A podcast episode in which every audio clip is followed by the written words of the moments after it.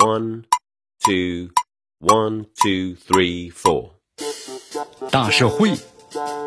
小新闻，新鲜事儿，天天说。朋友们，你们好，这里是天天说事儿，我是江南。这日前呢，有网友通过人民网领导留言板呢，向深圳市的光明区领导呢反映，公明中学初二年级的家委会发动了所有的班级为教师节呀购买礼物。这网友呢还附上了截图，显示初二年级公众资料订购微信群当中有有头衔为二班家委会长群的成员发言督促啊。尊敬的各班家委，你们好，大家辛苦了。离十二点结束呢，只有一个多小时了，请六班和八班尽快的处理。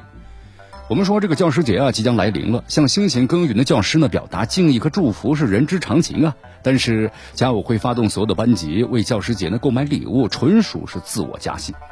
当地教育部门调查显示。公民中学初二年级的家委会发动所有的班级为教师呢购买礼物是属实的，为家委会呢是自主的行为，学校教师啊没有参与。目前的话，当地教育局已经通知学校呢，要求家委会将集资款退还家长。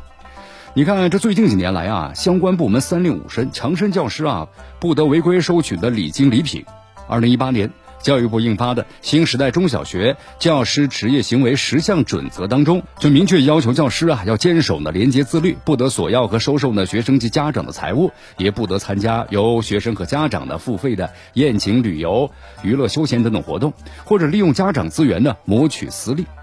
然而呢，由于种种原因，现实中啊，咱不乏有家长呢依然为要不要送礼纠结不已。尤其是一有风吹草动，听说有人给老师送礼的时候，总会有不少人担心自己呢不会送，导致孩子呢受委屈，从而挖空心思啊给老师送礼。那么作为个体，单个家长或许很难完全摆脱送礼的焦虑，但如果能够充分的发挥集体的力量，情况就不一样了。也就是说，作为这个负担家校呢之间沟通交流角色的家委会，这种时候完全可以呢及时的发生。建议呢以班级的名义买几束花等象征性的意思一下，要求家长们呢不用另外送，自然呢能够有效的避免攀比和内卷。